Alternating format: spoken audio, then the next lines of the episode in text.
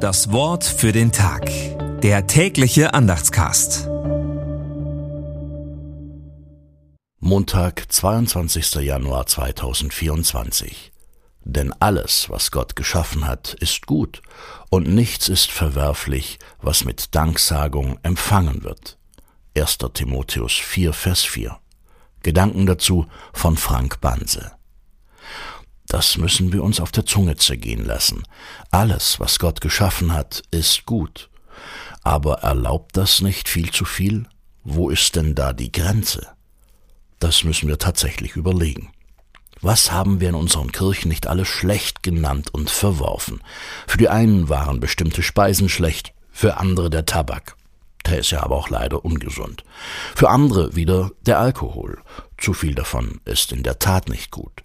Für andere war es die Ehe. Bis heute ist für viele die Liebe gleichgeschlechtlicher Paare. Als könnte man Liebe verbieten. Wir müssen in unseren Kirchen viel mehr mit Danksagung annehmen.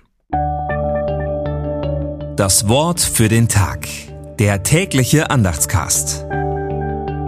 Präsentiert vom Evangelischen Gemeindeblatt für Württemberg.